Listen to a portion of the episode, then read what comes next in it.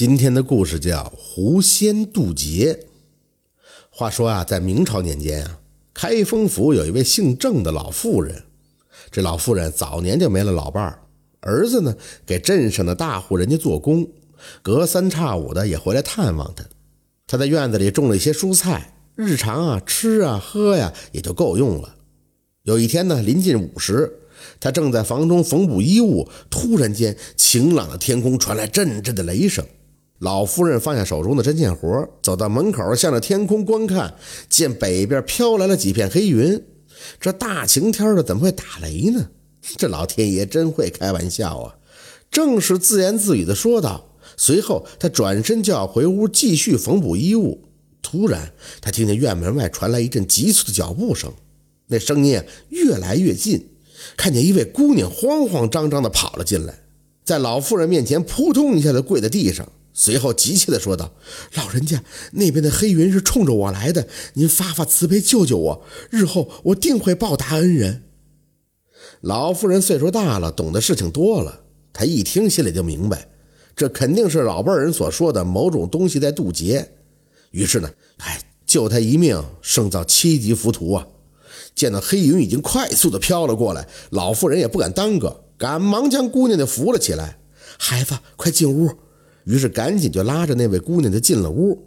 他找了一圈也没找到合适的藏身地点，看见屋子角落里那口米缸以后，赶紧对姑娘说：“孩子，你快躲到米缸里边去。”姑娘闻言以后，挣扎着跑到米缸旁边，因为个子矮是先，又遭到了渡劫，显然是受伤了。雷声越来越响，闪电从天而降。这老妇人大声喊道：“孩子，快躲起来，不然就来不及了！”那小姑娘浑身颤抖，就是爬不上去。老妇人也不管那么多了，抄起这姑娘腿，将她塞进米缸里，然后用大木板子盖上。片刻后，雷声隆隆作响，闪电朝着老妇人家的园子就劈了下来。这老妇人活了这么大岁数了，头一次听到如此大的雷声，也是头一次看见如此厉害的闪电。那闪电就劈在他们家的房子周围。这老妇人捂紧耳朵，紧闭眼睛。姑娘呢，则躲在米缸里，也在不停的哭泣。他知道这姑娘正在渡劫，这是被吓哭了。于是呢，偷瞄了一眼木板。只见木板慢慢的往下滑，他见状一屁股就窜到木板上，盘腿坐下，将木板压得死死的。雷声震的老妇人是胸口隐隐发痛，耳朵是嗡嗡作响，但是她就是压着木板不肯下来。这紫色、蓝色的闪电从天而降，将院子里的蔬菜都打得稀巴烂。过了好一会儿，这雷声总算是消停了，闪电也渐渐的消失了，黑压压的天也开始放晴。老妇人睁开眼睛，从米缸上下来。她走到门口，望了望天空，随后转身来到米缸旁边，对着里边的姑娘说：“孩子呀，一切都过去了，你还好吗？”那木板就动了几下，随后那姑娘慢慢的站了起来。于是老夫人呢，把她从米缸里抱了出来。只见这姑娘面容清秀，脸颊红润。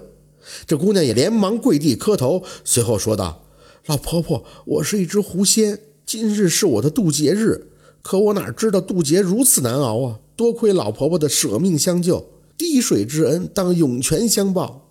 您说您要啥？哎呦，孩子，你快起来，地上凉。我都这么大岁数了，还要啥回报啊？我就盼望着我儿子能够平安健康，我不图他将来能有大富大贵，我就心满意足了。恩人放心，我一定会尽力的满足你。姑娘回答完之后，就辞别了老妇人，朝着山上走了。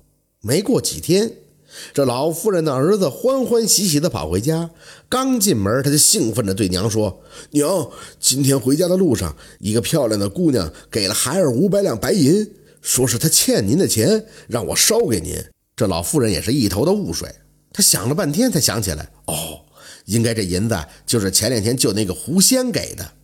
她心里默默地感谢那个姑娘，随后也将自己帮着狐仙渡劫的事儿告诉了儿子。儿子听后感到后怕，他嘱咐娘说：“以后千万别做这么危险的事儿了。”老妇人摇摇头，没说什么。又过了几天，老妇人拿着银子找媒婆，要给儿子找个好媳妇。媒婆是四处打听，千挑万选，把镇子上一位姓李的姑娘介绍给了他。李姑娘家境一般，但是心地善良。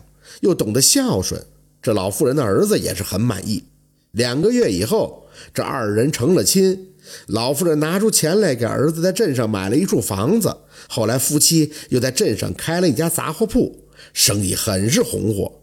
老妇人的儿子呢，也是一辈子的平平安安。在他危难之时，总能遇到贵人而逢凶化吉。